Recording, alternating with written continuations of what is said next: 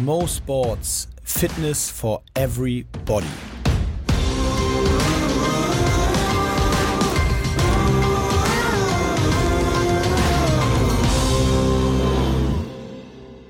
Äh, Fun Fact. Ja, heute ein sehr persönlicher Fun Fact. Meine Bestzeit auf 5 Kilometer ist. Deine Bestzeit, oh Gott, äh, unter, also 29, 49, oder? Auf 5 Kilometer? Ja, unter, ne- ach so, oh, scheiße, ich dachte, ich hatte die Alzerrunde im Kopf. äh, auf 5 Kilometer, oh Gott, ähm, 25? 24, 23. Doch schneller? Okay. Boah, ich bin, 19. ich bin wahnsinnig beleidigt. 19. Also, Fun Fact, meine Bestzeit und äh, äh, mega beleidigt gleichzeitig auf Imke. Äh, meine Bestzeit ist 1742. Oh, krass. Ich wüsste echt, also das ist ja auch eine, ist das jetzt der Fun Fact? Ja, das ist der Fun Fact heute. Ich habe keinen anderen gefunden. Dann habe ich mir gedacht, komm, äh, geht's mal heute mal um mich. Okay, cool. Finde ich gut. Ähm, ich, äh, Fun Fact auch dazu, das ist, glaube ich, so die Frage, die mir mit am meisten gestellt wird. So, wie schnell bist du auf? Und äh, ich, ich habe einfach noch nie so eine Zeit gemessen. Also ich habe weder bei so einem 5-Kilometer-Lauf mal mitgemacht. Ähm, also nur halt in England, wo wir diese Cross-Country-Rennen hatten, da waren das aber immer so 3,573 Kilometer. Das waren immer so krumme Zahlen.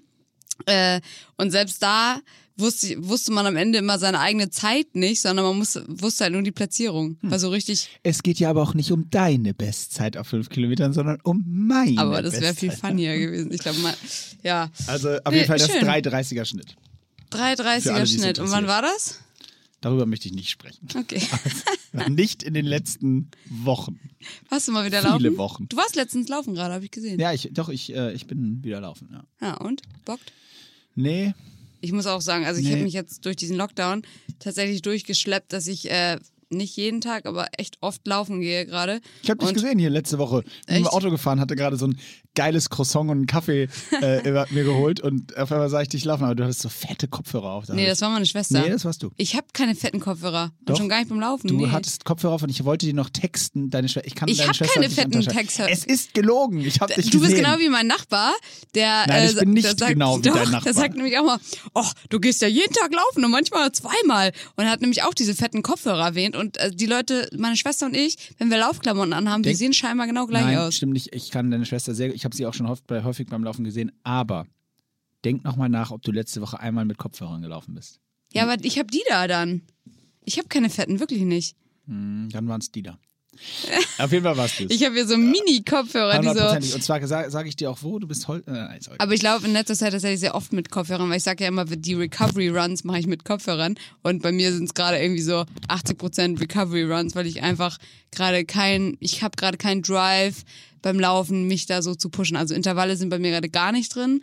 Und das Einzige, was ich jetzt tatsächlich so ganz gerne mache, ist, ich jogge dann so voll langsam zu irgendeinem Berg und dann mache ich da so meine Sprints. Das mag ich noch. Aber so dieses Intervalle, da kann ich mich gerade nicht zu überwinden. Boah, ich habe ich hab auch wenig Motivation. Ich muss auch sagen, es ist schon, es ist schon auch eine schwierige Zeit. Ja. Äh, Ich, und dann auch kommt auch noch dieses morgens und abends ist es quasi, wenn man berufstätig ist, ja eigentlich immer dunkel in dieser Jahreszeit. Es ist eigentlich immer dunkel. Ja. Das ja. ist auch so, das ist wirklich, also ich hoffe, da können viele von euch relaten. Das ist wirklich so ein absoluter Frustfaktor für mich unter der Woche, dass ich eigentlich quasi kein Tageslicht sehe. Mhm. Ja. Also ich gehe so, ähm, wenn ich die meine Töchter im Kindergarten abgegeben habe, dann fahre ich ins Büro, dann nutze ich wirklich so diese, das ist immer so um halb neun, wenn ich dann auf dem Weg ins Büro bin und dann nutze ich wirklich so diese Stunde ungefähr, die, weil dann ist es schon hell, klar, so nach acht ist es ja dann schon hell und diese Stunde ist so wichtig, wo ich so, dann hole ich mir nochmal einen Kaffee oder dann höre ich einen Podcast und manchmal setze ich mich sogar raus, also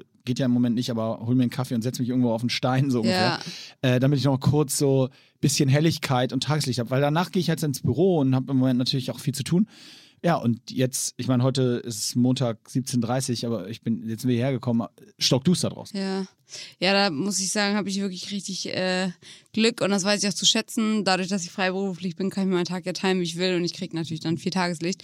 Aber ich muss auch sagen, wenn es dunkel ist, ist es wirklich immer eine riesen Überwindung rauszugehen, gerade zum Laufen oder so. Aber wenn man dann erstmal draußen ist, ist es eigentlich so geil. Ja. Und das ist aber trotzdem so schwierig, wenn man weiß es und es ist trotzdem, Ja. und das ist so krass, diese Überwindung ist trotzdem da, ne? Ja, weißt du auch warum? Ich glaube, es liegt eben auch daran, weil es eben doch nicht so gemütlich ist. Man kommt so, gerade wenn man jetzt normal arbeitstätig ist, irgendwie so sechs, sagen wir mal, nach Hause kommt, sechs, halb sieben, sieben, dann ist es halt auch echt kalt draußen und Mhm. dann kommst du nach Hause und dann ist irgendwie so, ah, Ja. und dann, sich dann nochmal aufzuraffen. Ich kann das verstehen, aber ich kann so. Ich habe heute übrigens, das wär, wäre vielleicht auch ein Funfact gelesen, aber für alle, die jetzt vielleicht nicht auf dem unbedingt gerade voll Richtung Performance-Training sind, ähm, ich habe gerade heute gelesen, es ist so ein vernünftiger Spaziergang, jetzt nicht bei dem man so Ja, schlurft, fa- genauso viel Kalorien Ja. verbrennt wie ein lockerer Lauf. Das, also das habe ich letztens mit einer Freundin äh, total lange besprochen. Das ist so witzig, weil viele Leute hassen es ja wirklich laufen zu gehen. Die Mhm. hassen es wirklich ab abgrundtief und trotzdem oder sie haben einfach so heftig mal keine Lust und trotzdem äh, raffen sie sich dazu auf und diese Überwindung ist dann und danach haben sie es ist nicht mal so, dass sie danach dann denken, oh zum Glück habe ich es gemacht, sondern das macht ihnen währenddessen keinen Spaß und danach tut ihnen äh, im schlimmsten Fall tut dir noch alles weh.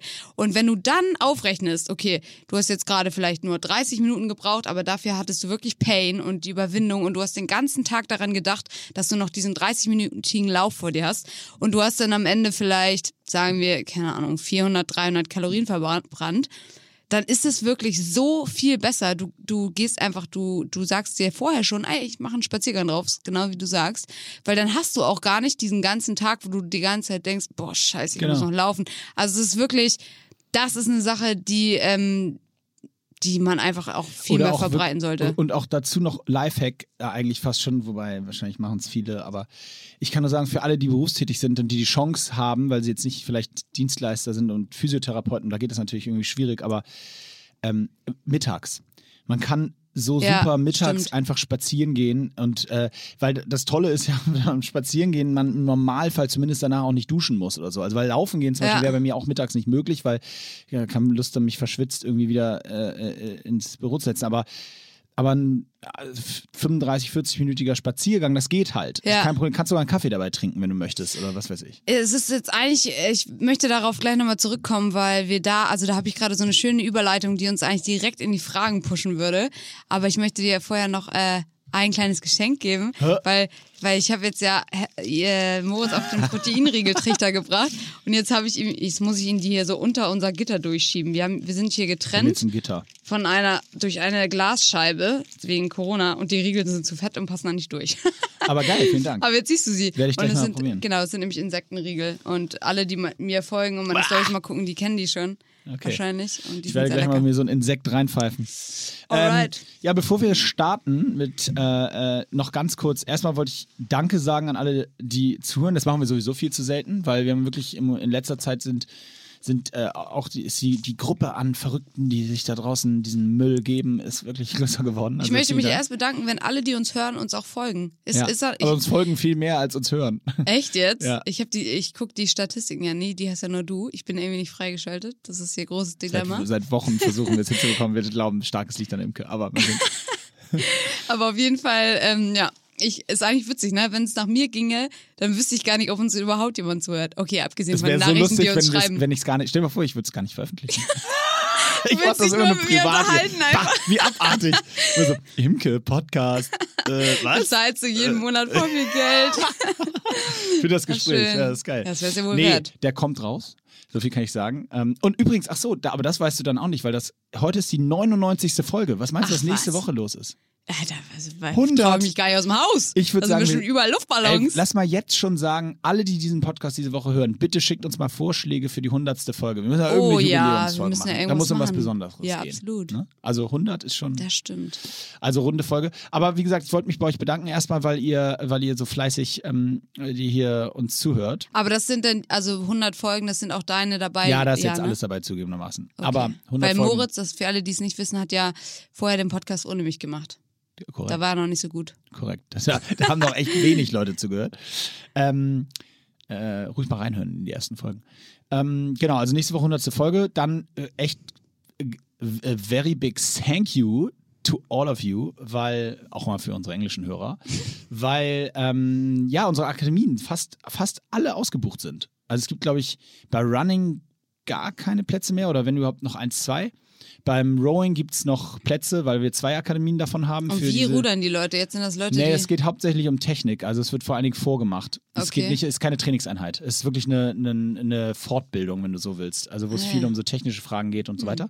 Ich glaube, es äh, ist für, vor allen Dingen für die Leute interessant, die das Gefühl haben, dass sie da vor allen Dingen bei technischen Sachen liegen lassen. ja, und bei mir wäre es auf jeden Fall interessant, aber ich weiß, dass ich mir sowas nicht angucken würde, dummerweise. Ja, musst du Ah, dich dann geil. drauf einlassen. Aber äh, das haben, da ist eine Akademie auf jeden Fall auch noch, äh, sind auch noch Plätze frei und bei Nutrition haben wir auch noch was, was mich fast gewundert hat, dass die bis jetzt noch am meisten Plätze frei hat. Aber die Geiles. Weihnachtsgeschenk, Leute. Könnt Ja. ihr euren Homies schenken. Also äh, die Academies schaut sie euch nochmal an und dann ähm, kann ich hier schon mal äh, releasen. Wir natürlich, ich habe das schon, oder letzte Woche haben wir, das konnte ich im Podcast noch nicht erzählen, ähm, dass wir die WM äh, ja abgesagt haben, beziehungsweise haben wir kurz sogar drüber gesprochen, glaube ich, aber weiß ich schon wieder nicht mehr. Äh, weil, vornehmlich, weil wir diese ganzen Reiseaktivitäten äh, natürlich deswegen wir keine WM machen können, weil im Moment keiner hierher kommen kann. Aber für alle, die an dem offenen Hamburg-Event teilgenommen haben, nur kurz, damit ihr nicht verwirrt seid, wir haben deswegen das offene Hamburg-Event noch nicht abgesagt, weil wir nach wie vor mit der Behörde, ähm, nächste Woche ist der nächste Pitch, äh, daran arbeiten, dass es sehr kurzfristig eine diese, dieser Schnelltestlösung für Events gibt, die wir in der Vergangenheit häufig kommuniziert haben. Und soll, da, daran arbeiten wir und da glauben wir auch immer noch dran, dass das zumindest in den nächsten sechs, acht, zehn Wochen sein kann, dass wir das, so ein Event genehmigt kriegen äh, und haben die Hoffnung noch nicht aufgegeben. Wir werden euch schnellstmöglich darüber informieren, sobald es Infos gibt. Aber das ist der Grund, warum wir das offene Rennen für nur, wo nur quasi Hamburger oder Lokale sich angemeldet haben, noch nicht abgesagt haben. Ähm, also toi toi toi drückt uns weiter und euch weiter die Daumen, dass es da vielleicht äh, doch noch eine Chance gibt, dass wir, dass wir das Event umsetzen können. Ähm, ja, das soweit dazu, aber auch an alle äh, WM-Teilnehmer, die wir abgesagt haben. Ey, ihr seid echt die geilsten, wie, wie wir da support, supported wurden von euch und wie ihr äh, das angenommen habt ähm, und da mit uns den Weg geht. Das ist, das ist wirklich viel wert. Also vielen, vielen Dank an euch alle. Mua. So, jetzt wollen wir mal in das Thema der heutigen Folge starten und ich habe es dir eben schon vom Start gesagt. Ich habe ein bisschen Respekt vor der Folge. Tito. Also, wir, Imke hatte gestern, äh, um euch da mal in die, unsere, unsere Podcast-Welt reinzunehmen, Imke hat mir gestern irgendwann nachmittags ähm, den Vorschlag geschickt, dass wir uns heute mit dem Thema Angst beschäftigen, ähm, was Fragen angeht. Und äh, ich finde, das ist ein super tiefes Thema und deswegen wollen wir auch jetzt vorweg schon äh, disclaimen und euch sagen, dass wir hier mit Sicherheit jetzt nicht Fragen beantworten, wie, wie wir meinen, dass ihr mit eurer, wir sind ja nicht eure scheiß Therapeuten. ne? Einer hat auch gefragt, wie entsteht Angst im Ja. Körper? Wo ich so denke, Geht wirklich, da tragst du dafür müsst ihr Geld aus. Dafür müsst ihr wirklich Geld ausgeben. Nein, aber, ähm, aber ich, ich habe deswegen Respekt, keine Angst, sondern Respekt vor der Folge, weil erstens war das ein echt großes Thema für mich an der Uni, als in meinem Psychologiestudium. Äh, und zweitens ist es eben so, dass man ja umgangssprachlich mit Ängsten äh, auch nicht spaßen soll. Und äh, deswegen ja, ist mir wichtig, dass wir es ernst nehmen. Wir werden natürlich euch trotzdem Ich mega finde- auf die Schippe nehmen, wenn ihr, irgendwas, wenn ihr Angst habt, ihr ihr so Schisser. so eine ihr, beschissene ihr, Angst ihr habt, so. Schisser. äh, ja. Aber übrigens, vielleicht mal, bevor du mit Fragen loslegst, ähm, äh, äh, ein, eine Geschichte äh, direkt zum Thema Angst, und dann höre ich auch auf, weil Imke hat mir verboten, mit Uni-Scheiß zu kommen, hat sie mir wortwörtlich Ja, ich dachte, er lässt jetzt hier seine, liest jetzt seine Bachelorarbeit Ja, vor. ich, Bachelor. Bachelorarbeit. Nee, mache ich nicht. Ähm, nein, aber äh, einen schönen Satz zur Angst finde ich, weil ein großes Missverständnis von Angst ist, dass es das Gegenteil von Mut ist. Und das ist, das ist es nämlich nicht. Nee. Angst ist die Voraussetzung für Mut. Weil wenn ich kein, wenn ich vor was keine Angst Oh ja, habe, dann wäre es ja auch nicht mutig, es nicht zu machen. Und äh, es ist ein Missverständnis, wenn Leute glauben, dass, dass das Gegenteil von Angst Mut ist. Mhm. Das stimmt einfach nicht. Äh, weil Ängste auch so unterschiedlich sind. Also Und deswegen, manchmal gibt es so Leute, die irgendwas Dummes, die sind einfach dumm und die sagen was.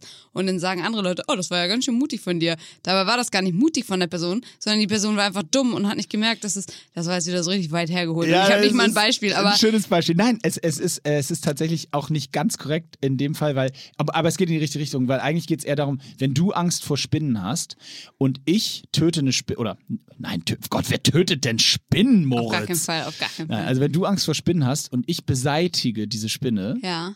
dann bin ich nicht mutig. Weil das ist nicht das Gegenteil. Dann Nee. ist es nur, ich habe halt keine Angst vor Spinnen. Ja. So, dann ist das, da- das ist eigentlich eher so die Erklärung. Okay, also ich wollte ja eben äh, ganz grandios schon in die, in die Fragen gleiten, ähm, als wir über Spazierengehen gesprochen haben, weil da eine sehr schöne Frage kam. Und zwar war die Frage, oder nicht die Frage, die, die die Person hat gesagt, sie hat Angst davor, oder das haben auch sehr viele gesagt, ähm, den eigenen Ansprüchen nicht gerecht zu werden.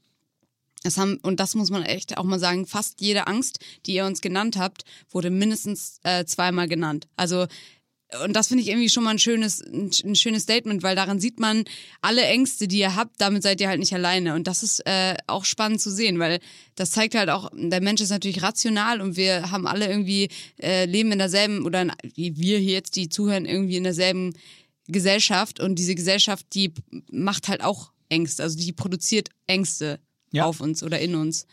Naja, und, und die Angst fand ich halt super spannend, weil ich kann das total nachvollziehen, dass man halt richtig hohe Ansprüche an sich selber hat und dann Angst hat, dass man denen nicht gerecht wird. Und gerade jetzt nochmal aufs, aufs Spazieren gehen.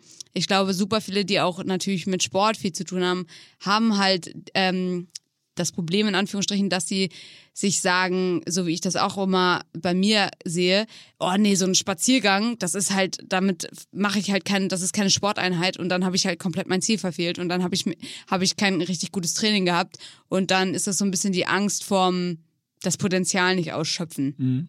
Kannst du das relaten? Ja, äh, sehr sogar. Und ähm, ich, ich hatte, äh, vorsichtig muss ich jetzt sein, damit ich nicht zu viel stöhne. Nein, aber ich glaube, es ist halt wichtig, weil was du gesagt hast, dass jede Angst ungefähr zweimal vorkommt. Das kommt nicht von ungefähr, weil grundsätzlich, ähm, ähm, und das finde ich immer ganz, ganz schön, wenn man das so ein bisschen einordnet, gibt es eigentlich, und ich habe die mir rausgeschrieben, nochmal, vorbereitet habe ich dir gesagt, äh, es gibt so vier Grundängste und darunter kann man eigentlich alles ein, äh, wahrscheinlich alles einkategorisieren. Und zwar zum einen ähm, Angst vor Veränderungen, ganz grundsätzlich. Dann Angst vor Endgültigkeit, Angst vor Nähe und Angst vor Selbstwerdung. Da gehört das so ein bisschen rein. Ähm, und ich, ich war, wollte eigentlich äh, erstmal äh, die Frage, lass sie kurz parken, nehmen wir gleich nochmal auf. Ich wollte eigentlich erstmal dich fragen, wenn die vier, also Veränderung, Endgültigkeit, Nähe und Selbstwerdung, ähm, wenn das die vier Hauptkategorien sind, welches ist die, die dich, dich persönlich erstmal am meisten betrifft? Was ist denn, also was fällt denn unter Selbstwerdung? Ja, das ist ganz, das ist ganz, ähm, äh, das ist ganz, das geht so ein bisschen in diese Richtung. Also Selbstwertung heißt eigentlich, je mehr du dich selbst verwirklichst, desto einsamer ist man prinzipiell, weil man mhm. Angst hat, sich von der Masse zu entfernen und weil man das Gefühl hat, na, ich muss da ja aber reinpassen und wenn ich jetzt nur nach mir, mich versuche selbst zu verwirklichen, mhm. vielleicht gefalle ich dann ja anderen nicht mehr oder vielleicht ah, passe ich nicht mehr in die Gruppe. Das ist so. Dann wäre das bei mir, glaube ich, tatsächlich die Veränderung. Ich tue mich damit manchmal sehr schwer. Ich bin auch so ein richtiger Routinemensch und wenn irgendwo mal eine Veränderung reinkommt, äh, macht mir das tatsächlich äh, oft erstmal Angst und äh, dann hinterfrage ich das ganz oft und bin damit dann erstmal nicht, ich bin nicht jemand, der Veränderung so sofort mit aufnimmt und sagt, ja gut, dann ist es jetzt so, sondern ähm, das würde mir am meisten Angst machen tatsächlich. Ja, es ist witzig, weil Veränderung, das haben ja ganz viele. Ja. Also, da so, ich kenne, ich, mein bester Freund ist jetzt muss ich aufpassen, ich sage ich jetzt, ich versuche ein anderes Beispiel zu finden. Ähm, also der ist auf jeden Fall so krass in seiner äh, Komfortzone, mhm. will ich mhm. mal sagen, in allen Lebensbereichen, dass der seit vielen Jahren in, an einer gewissen Struktur festhält, obwohl er genau weiß, dass es ihn eigentlich eher toxisch ist für ihn, und ich rede nicht über eine Beziehung, es ist aber eher toxisch, das, wo er ist. Und ähm, er, er, aber es beschäftigt ihn, macht ihm noch mehr Angst, sich davon zu lösen, als, obwohl er es weiß, als, ähm, also das macht ihm noch mehr Angst, als einfach in der Struktur zu bleiben. Ja, kann ich absolut nachvollziehen. Also genau das gleiche hatte ich zumindest mit, ähm, mit Sport mal wieder. Weil echt so die, die Jahre, wo ich da ähm, viel emotional verarbeitet habe mit dem Sport, da habe ich schon gemerkt, dass ich im absoluten Übertraining bin. Und zwar so, dass es auch, ähm, wenn ich jetzt länger weiter so mache, jeden Tag krass zwei Einheiten schiebe, die wirklich an meine Grenzen, also über meine Grenzen hinausgegangen sind, jeden Tag. Und das über echt so einen Zeitraum von, sag ich mal, zwei Jahren ungefähr.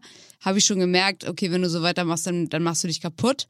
Aber ich gleichzeitig wusste ich, okay, die Alternative ist, dass ich ähm, sagen wir jetzt mal, weniger trainiere und dann mehr Zeit habe, über so meine Sachen im Kopf überhaupt zu verarbeiten und mich so Emotionen zu stellen. Und wenn das die Alternative ist, nee, dann mache ich mich lieber körperlich Schrott. Ja, okay. Also das kann ich absolut verstehen. Ja, das, äh, und ich finde das halt krass, weil klar, jede Veränderung bringt immer erstmal ein bisschen Unsicherheit mit sich, weil man ja das, wo man jetzt gerade ist, wei da weiß man hundertprozentig, kennt man sich aus und da weiß man, was gut und was schlecht und man ist. denkt auch irgendwie so ein bisschen, okay, es ist vielleicht scheiße gerade oder ich mache mich hier kaputt, aber im Moment geht's und man verdrängt das dann zu, so in die Zukunft zu blicken und zu denken, okay, was ist aber in zehn Jahren oder in drei ja, Jahren? Genau.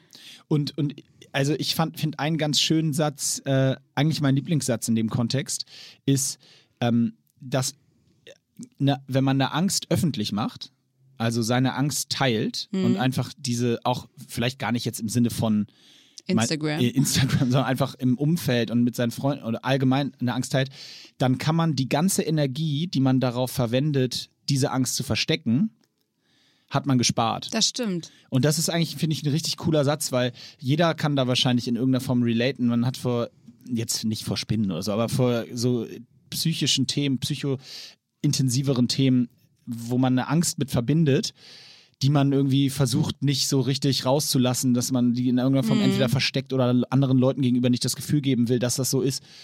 Ja, ey, Das kostet krass viel es Kraft. kostet so viel Kraft. Das stimmt. Und noch weitergehend, tatsächlich ist es witzig, dass du es ansprichst, weil genau so bin ich aus der ganzen Sache rausgekommen, dass ich irgendwann gesagt habe, okay, ähm, oder das heißt, ich habe gar nicht unbedingt gesagt, sondern natürlich fällt es den Leuten irgendwann auf. Es fällt dir schon auf, wenn du jeden Tag so krass Sport machst. So. Ähm, und dann wurde ich natürlich auch öfter darauf angesprochen und es war mir egal, weil es mir immer schon wie gesagt, es ist mir nicht egal, was Leute von mir denken, aber wenn Leute einem nicht wichtig sind, dann ist es dir ja schon irgendwo zum gewissen Grad egal. Und erst wenn die Leute, die dir wirklich nahestehen, dir sagen, okay, du machst dich gerade echt kaputt, dann fängst du ja an, darüber nachzudenken. Und Ja. als ich dann äh, das geschafft habe, sag ich mal, mich so dem zu öffnen, dann bekommst du ja auch andere, so, so einen Perspektivenwechsel rein. Also du hast ja eine Person, die dir nahesteht, die dir nochmal äh, sagt, was es eigentlich für deine Zukunft bedeutet, wenn du so krass weitermachst. Ne? Ja. Sei das jetzt mal körperlich Klar. oder emotional. Und deswegen klar, also das ist eh bei vielen Ängsten, auch wenn wir keine Tipps geben wollten, sag ich mal, oder so richtig gute Guidelines geben können, ist ein Tipp auf jeden Fall, dass man über Ängste sprechen muss. Also Ja, also nochmal ganz kurz, ne, wir geben, wir sind keine äh, ausgebildeten Psychotherapeuten oder Analytiker, aber wir können natürlich äh, so viel wir wollen unseren eigenen Bullshit in die Welt rausschreien. Also das ist natürlich. Dafür haben wir den ja, das Podcast, sind, ja. das sind unsere ja, Erfahrungsberichte. voll. Nein, Also, kann ja, ich total mir, mir hat das immer sehr geholfen, darüber zu sprechen. Ja, kann ich. Und also ich bin ja noch schuldig, sozusagen mein, ähm, ja, mein äh, Von den von den Vieren. Vieren sozusagen mein Gebiet, was mir. Und äh, bei mir ist es ganz eindeutig ähm, äh, die Angst der Endlichkeit. Und zwar Ah. geht es gar nicht so sehr, es geht nicht darum, Angst vorm Tod oder so. Dass ich Angst vorm Tod habe, also der Gedanke ist schon irgendwie spooky, muss ich sagen, aber sondern es geht eher tiefer. Und ich weiß nicht, also ich glaube, dass es dadurch gekommen, ich habe ja, auch- ich habe ja auch ganz früh meinen Vater verloren, da war ich neun, als der äh, auf der Estonia war, äh, verunglückt ist. Und ich, danach ging das los, dass ich schon derbe früh, so mit 10, 11, 12, beim Einschlafen abends ähm, teilweise, und ich glaube, es ist der depressivste Gedanke, den es gibt, ist meine Meinung zumindest, ist diese Endlichkeit. Also ich bin tatsächlich so mit 12, 13 abends eingeschlafen und habe mir, konnte nicht einschlafen und habe geweint, weil ich darüber nachgedacht habe, dass irgendwann das Leben zu Ende ist und dass dann Schluss ist. Und dieses sich bewusst machen, irgendwann ist Schluss. Und dann gibt es kein Morgen, sondern dann ist das vorbei und dann bin ich nicht mehr hier. Das ist natürlich ein richtig krasser Gedanke, schon so früh vor allem, ne? Ja, und ich glaube natürlich, dass der dadurch also zustande gekommen ist, dass ich eben so darüber nachgedacht habe, weil auf einmal war der Papa nicht mehr da, so, ne?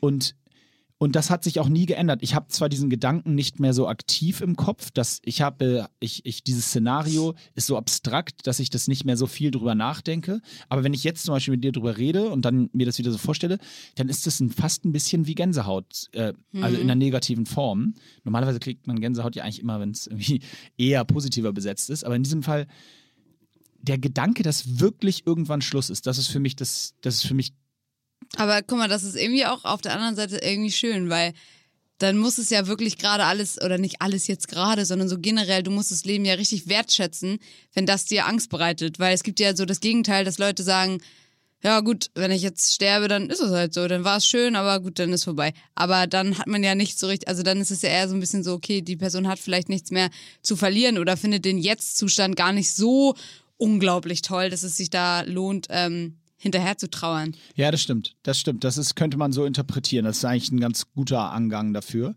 Ich hoffe aber, dass die meisten, egal wie es läuft, im Großen und Ganzen, weil das ist, und das hat, was du eben gesagt hast mit den Ängsten, die man so versteckt. Ähm, ich habe neulich mit einem Freund auch äh, lange über so ein Thema gesprochen. Im Ansatz hat das nur damit zu tun. Aber da ging es letztendlich um eine Entscheidung, die er jetzt treffen musste. Und eine relativ wichtige. Und ich habe dann äh, zu ihm gesagt, oder wir haben dann so quasi gesprochen, okay, pass auf, jetzt heute ist die Entscheidungslage so. Wie, was würde Zukunftsimke, also was, die, äh, den Namen der Person will ich nicht sagen, was würde Zukunftsimke, also die 50-Jährige in gut 20 Jahren, was würde die dazu sagen? Zu der Entscheidung heute? Würde die sagen, oh ja, krass, stimmt, das war elementar in dem Kontext die richtige Entscheidung damals? Oder würde die sagen, ey, sag mal, was hast du auch vor 20 Jahren eigentlich gemacht? Warum hast du das nicht gemacht? Oder warum hast du denn das gemacht? Das hat auch für unser Gesamtleben keine Relevanz. Ich finde diesen Perspektivenwechsel auf so ein Zukunfts-Ich bei Entscheidungen total spannend. Das ist spannend und vor allem finde ich daran auch super, dass es einem manchmal auch zeigt, wie egal eigentlich diese Entscheidung ist. Also manchmal denkt man ja wirklich, man zerkaut sich, das sagt man so nicht, man zerdenkt sich Doch, man ka- zerkaut, sich Zerkaut das sich? Hirn, klassisch, ja. Klassisch, man kennt das. Also man zerkaut sich das Hirn ähm, auf irgendeiner Entscheidung und denkt so, oh, wenn ich jetzt das, wenn Man ich, zerdenkt, wenn ne? ich, Ja, man zerdenkt es und man denkt dann so lange drüber nach, dass man wirklich das Gefühl hat, wenn ich mich hier falsch entscheide, dann bin ich sowas von krass falsch abgebogen und dann passiert was ganz, dann ist es für mein ganzes restliches Leben schlimm. Und wenn man dann diesen Perspektivenwechsel annimmt, den du gerade vorgeschlagen hast, dann merkt man manchmal, wie scheißegal es gerade ist. Ohne Scheiß, fragt mehr euer Zukunfts-Ich. Weil es gibt doch auch dieses berühmte Spiel, oder so ein Spiel, du kannst mal, was waren relevante Entscheidungen in deinem Leben, wo du selber entschieden hast, die ganz dramatisch den weiteren Weg deines Lebens äh, beeinträchtigt haben. Und meistens gibt es quasi keine, weil selbst das, die Wahl des Studiums oder die Wahl, klar, das ist schon ein Weg, aber ich würde jetzt mal sagen, selbst wenn jemand da draußen gewählt hat, Jurist zu werden, denn wenn er sich für Arzt entschieden hätte, wer weiß, wie es dann gelaufen wäre. Also man kann ja. Ja. nicht sagen, weißt du, also das sind so, also ich, ich habe ja auch schon mal hier im Podcast gesagt, ich, ich hader mit nichts, also was Entscheidungen angeht. Ich glaube, es ist einfach nicht richtig zu hadern. Das, Nee. das macht keinen Sinn, weil wir wissen nicht, wie es gewesen wäre. So. Ja, und da haben, glaube ich, also da war bei den Ängsten auf jeden Fall auch sowas dabei, dass Leute gesagt haben, ähm, sie haben irgendwie Angst, die falschen Entscheidungen zu treffen und so weiter. Und ich glaube, so eine Angst entsteht halt auch erst, wenn du dann ständig zurückblickst und sagst, boah, hätte ich da mal anders entschieden. Aber Ja. Aber das ist, das hat schon der, der finde ich, der Film Butterfly-Effekt. Ich weiß nicht, hast du den gesehen mit Nein. Ashton Kutcher? Das, da geht es um dieses, es gibt doch so ein berühmtes Sprichwort, ähm, boah, kriege ich glaube ich nicht ganz genau zusammen, aber dass äh, ein, ein, der Flügelschlag eines, eines Schmetterlings ein Tsunami auslösen kann.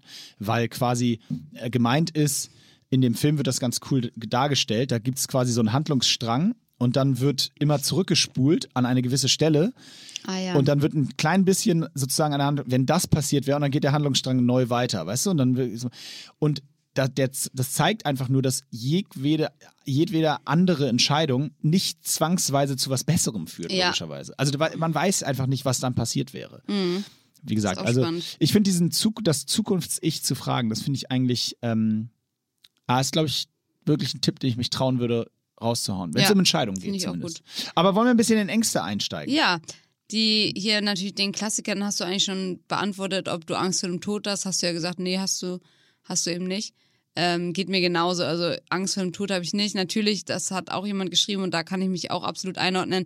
Das hat, glaube ich, jeder. Man hat immer Angst, dass man jemanden verliert. Also man hat eher Angst, dass jemand anders stirbt, als dass man selber stirbt. 100 Pro. Würde ich echt sagen. Ich glaube, ich kenne, ich habe mit so vielen Leuten schon über sowas gesprochen und da hat auf jeden Fall keiner gesagt, oh, am meisten habe ich Angst, dass ich sterbe. Also es gibt, äh, bin ich hundertprozentig bei dir. Ich glaube übrigens, also das, das äh, Angst vor Nähe, ne, was ich gesagt habe, als eines der vier guten, das ist eigentlich andersrum gemeint. Da geht es nämlich darum, dass es viele Menschen gibt, äh, gerade was so Beziehungsängste angeht, da geht es gar nicht also man sagt doch häufig Leuten nach, sie sind unfähig, eine Beziehung zu führen oder ähnliches. Es gibt aber tatsächlich im Angst, in der Angst, äh, im Angststudium ein, im Grunde genommen fast schon ist Angst vor Nähe eher, dass du, dass Personen Angst haben, jemanden nah an sich ranzulassen, weil sie dann jemanden verlieren können. Und das ist eher so die Definition davon. Da geht es mehr darum, man möchte gar nicht die, sich selber in diese vuln vulnerable Situation Mhm. bringen, dass man jemandem so nah ist, dass das eben dann schiefgehen könnte. Da geht es gar nicht nur um Tod, da geht es ja auch einfach nur um Verlassen zum Beispiel. Mhm. Ja. Also, dass man sich dieser Verletzlichkeit einfach nicht aus Das haben, aussetzen glaub ich, richtig viele Und Ich Leute glaube, dass das richtig ja. viele haben. Und ich ich kann nur eine Sache dazu äh, sagen, weil du gesagt hast, ähm, dass man eher Angst vom Tod von anderen hat. Also ich glaube, gerade wenn man Kinder hat, Oh ja. verstärkt sich das Gefühl nochmal ganz glaub ich. Aber eine Sache kann ich zumindest von mir selber, und das wäre dann eher auf mich bezogen, es ist ganz krass. Ich glaube, ich habe es dir auch vor zehn Folgen oder so mal gesagt, äh, schon mal erzählt. Es hat sich eine Sache in meinem Leben ganz dramatisch verändert und zwar auf einmal und aus dem Nichts, ohne dass ich über was anderes nachdenke oder so, habe ich immer beim Start im Flugzeug Ah ja. das Gefühl, dass mir, dann schießt mir einmal nur der Gedanke durch den Kopf, boah, ey, wenn ich, wenn das Ding jetzt schief geht, Hm. dann äh, sehe ich meine Mädels nie wieder. Geht das dann so weit, dass du, bevor du fliegst, immer irgendwas machst, also dass du alle immer Nee, gar nicht. Äh, aber, oder so? nee, ja gut, dann halt das sowieso. Ja, aber so mehr als, nee, weißt du? das, das gar nicht. Ähm, äh, nee, das nicht. Aber es, und weil ich den Gedanken aber auch gar nicht habe. Der kommt wirklich, ich setze mich ins Flugzeug und völlig ungeplant sagt der Pilot so, fertig machen zum Start, äh, Cabin Crew, äh, setzt euch verdammt nochmal hin jetzt. und dann geht das Flugzeug und dann geht der los und dann schießt mir auf einmal der Gedanke durch den Kopf, boah, ey, wenn das Ding schief geht, boah, fuck. Und, und dann ist es aber auch wieder okay. Und ich bin echt, und ich, es ist immer jetzt seitdem, also seit fünf Jahren, ich bin ja echt richtig viel geflogen, mein ganzes Leben mit dem Hockey. Ich hab, wir hatten 50, 60 Flüge im Jahr um die ganze Welt. Und jetzt, wenn der Flieger landet, ist es bei mir immer so ein bisschen so, perfekt, geschafft, alles gut. Und du alles gut. irgendwann, Alles gut. irgendwann, glaube ich, stolperst du immer die Treppe runter am Ende. Oh, das darf man nicht sagen. Ja, da geht sowas schief, ne? Nein, also ich sag nur, das ist so, ja, äh, ich glaube, da verschiebt sich halt so ein bisschen was, weil man eben Verlustängste hat. Und da geht es Ja. mir ja nicht um, in dem Sinne um mein Tod, Mhm. sondern es geht um die Trennung, also das nicht mehr Zusammensein sozusagen an der Stelle, weißt du? Voll. Also ich finde auch interessant, ähm, also wie gesagt, ich würde mich da voll mit einordnen. Ich habe das auf jeden Fall auch. Ich habe ähm, immer, nicht immer, aber man hat ab und zu einfach diese Ängste, dass man denkt, scheiße, wenn jetzt irgendwie meiner Familie was passiert. Und das geht halt so, dass meine Geschwister, und wir, wir stellen zum Beispiel unsere Handys auch, nachts können wir die nicht ausstellen, weil wir mal denken, vielleicht ruft irgendjemand an äh, und wenn meine Schwester unterwegs ist oder so, ne, da, dass man da irgendwie noch retten kann, sag ich mal. Das ist natürlich total Schwachsinn eigentlich, aber Ja, ja. ähm, man hat eben diese Gedanken. Und ähm, worauf wollte ich hinaus? Wäh- Während du drüber nachdenkst, Ja. nur ganz kurz, ich will das nochmal ins Verhältnis setzen. Und das äh, passt ein bisschen zu dem, was du gerade gesagt hast und äh, mein Flugzeugbeispiel. Ich bin totaler Rationalist und wahnsinnig, also Sch- Statistiken, gerade jetzt hier in Corona-Zeiten, ich bin der äh, großer Statistiker. Also es hat auch nichts damit zu tun, dass ich nicht weiß, wie unwahrscheinlich das ist. Ja. Und dass das viel unwahrscheinlicher ist, als an, auf, an, auf eine andere Art und Weise zu sterben. Nur, das hat damit nichts zu tun. Diese Vergleiche hinken sowieso. Ja. Das sagt dir auch jeder, der in dem Bereich forscht, sagt, es bringt nichts zu sagen, es ist äh, äh, statistisch gesehen ja viel gefährlicher ins Auto zu Nee, steigen. das macht auch Ist nichts mit mir. egal. Wenn ich sowas höre, so eine Statistik, das macht gar nichts mit mir. Ne? Nein, die, äh, das, weil sie auch inhaltlich nicht. Also Ja. sie ist irrelevant, weil selbst wenn es zu, das eine ist, sagen wir 0,1 Prozent wahrscheinlich und das andere 0,01 Prozent. Das sind ja r- völlig irrationale Zahlen, im Mhm. Stimmt. wahrsten Sinne des Wortes. Also es ist so, ja, ist ja egal. In dem Moment, wo es eintritt, ist es 100 Prozent. Stimmt. Also natürlich ist es Dann hilft mir unwahrscheinlich, das auch aber nicht, es dass es hilft nicht. unwahrscheinlich war. Also bevor wir zu einer anderen Angst übergehen, wollte ich nur, da wir hier ein paar kleine Tipps geben, ähm, eine Sache sagen, wenn ihr auch jemand seid, der diese Verlustsangst total stark hat, ähm, dann finde ich irgendwie ganz interessant, das halte ich mir immer vor Augen. Und das klingt jetzt, das soll jetzt gar nicht so abgebrüht klingen. Ne? Also natürlich, wie gesagt, habe ich nach wie vor immer ab und zu so auf immer so Momente, wo ich denke, boah, scheiße, wenn einer aus meiner Familie stirbt, dann ist mein ganzes Leben im Arsch gefühlt. Ähm, aber dadurch, dass man, also du ja auch und ich habe ja auch meine Mutter früh verloren, also wenn man schon mal jemanden verloren hat und dann ähm, dieser Gedanke, dass man weiß, wie heftig Zeit einfach heilt, also dich heilt, ne? Dass du nach so einem Verlust denkst du erstmal so, die ganze Welt ist wird nie wieder in Ordnung sein, du wirst nie wieder lachen, du wirst nie wieder Spaß haben, dir wird es nie wieder gut gehen. Und dann natürlich, wenn man, wenn ich mich jetzt anschaue, weiß ich natürlich, dass es mir super geht und ich lache viel und bla. Ähm, und daran merke ich immer wieder, so daran erinnere ich mich total oft zurück und denke so krass, wie ähm, diese Diskrepanz zwischen, was ich damals gefühlt habe, wie der Rest meines Lebens sein wird, so living in misery gefühlt und wie es mir jetzt geht, ist so riesig, dass man wirklich sich immer vor Augen hauen, halten muss, hauen muss, vor Augen hauen muss, wie krass Zeit einfach heilt. So, das wollte ich dazu noch sagen. Ja. Ähm, ja, ich habe aber noch viele schöne andere Ängste von euch. Angst zu versagen. Schöne Überleitung. Ich habe noch wirklich wahnsinnig schöne, viele andere Ängste von euch. Ja, die- Ihr die seid so Angst- schön ängstlich, das ist so toll. so gleich süß. Nein, süß ist es nicht, aber die Angst zu versagen haben halt auch sehr viele, ne? Ob es im Sport ist, im, im Beruf, in der Schule. Ja, und, und da kann ich äh, äh, aus der Praxis erzählen. Ich habe ähm, tatsächlich, was das Thema angeht, häufig, ähm, vornehmlich natürlich von Hockeyspielerinnen und Spielern, ähm, Nachrichten so bekommen, die gesagt haben, hey, ich habe nächste Woche da und da, ähm, bei uns, das gibt dann so klassisches Vorspielen, wenn du so willst, ne? wenn sich andere Leute bei einem Verein vorstellen oder auch für so eine Jugendnationalmannschaften oder sowas, habe ich schon häufig Nachrichten bekommen, wo Leute mir gesagt, mich gefragt haben, hey, ich habe da Vorspielen und so weiter, ich bin völlig aufgeregt, ich habe tierisch Angst davor, da zu versagen, dass das nicht klappt und so. Und ähm, das ist ja immer total leicht gesagt. Was, was sollst du darauf jetzt sagen? Ja, mach einfach. Und, äh, Das ist ja Quatsch, weil das ist eben nicht so einfach, das zu machen. Und ich glaube, es gibt wirklich nur, also zumindest, vielleicht hast du gleich noch eine geilere Idee, aber also gerade bei so praktischen Geschichten, wo du jetzt sagst, da ich bin zum Beispiel Sportler und ich habe ein Vorspielen da. Oder ich bin Musiker und habe ein Vorspielen. Oder ich bin mache Fitness und will zur Aufnahmeprüfung bei der Sporthochschule in Köln oder was weiß ich. Es gibt kein andere, keine andere Möglichkeit, als sich auf seine Stärken zu beruhen und zu sagen, hey, es können Dinge schieflaufen und es werden Dinge schieflaufen. Und am Ende des Tages hat das auch, übrigens bester Führerscheintipp, einfach mal darauf gucken, wer das alles schon vor einem geschafft hat. Oh ja, das ist super. Und, und wenn man sich das dann mal vor Augen führt, wenn man für sich vor Augen führt, dass der Wendler den Führerschein bestanden hat. ja?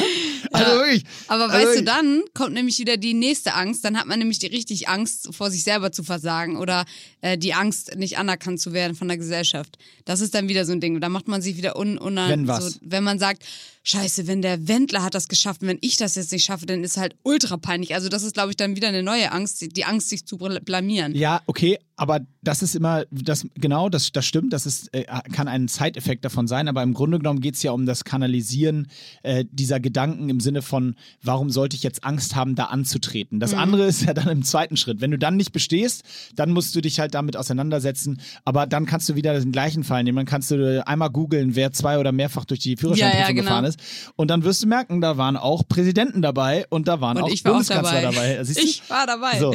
Und, und ich glaube, da das gleiche gilt auch für diese Vorspielthematik, wenn man sich einfach nur vor Augen führt, ich, das ist was, ich bin ein großer Fan von Stärken stärken. So, und wenn du weißt, ich bin, du gehst ja nicht zu dem Vorspielen, wirst du ja nicht eingeladen, wenn du nicht gut bist. Die würden dich nicht einladen, da kannst du dich hundertprozentig sicher darauf verlassen. Du wirst nicht eingeladen, wenn du nicht wirklich gut bist. Weil da werden nicht Leute zufällig eingeladen. Ja, Oder, stimmt. weißt du?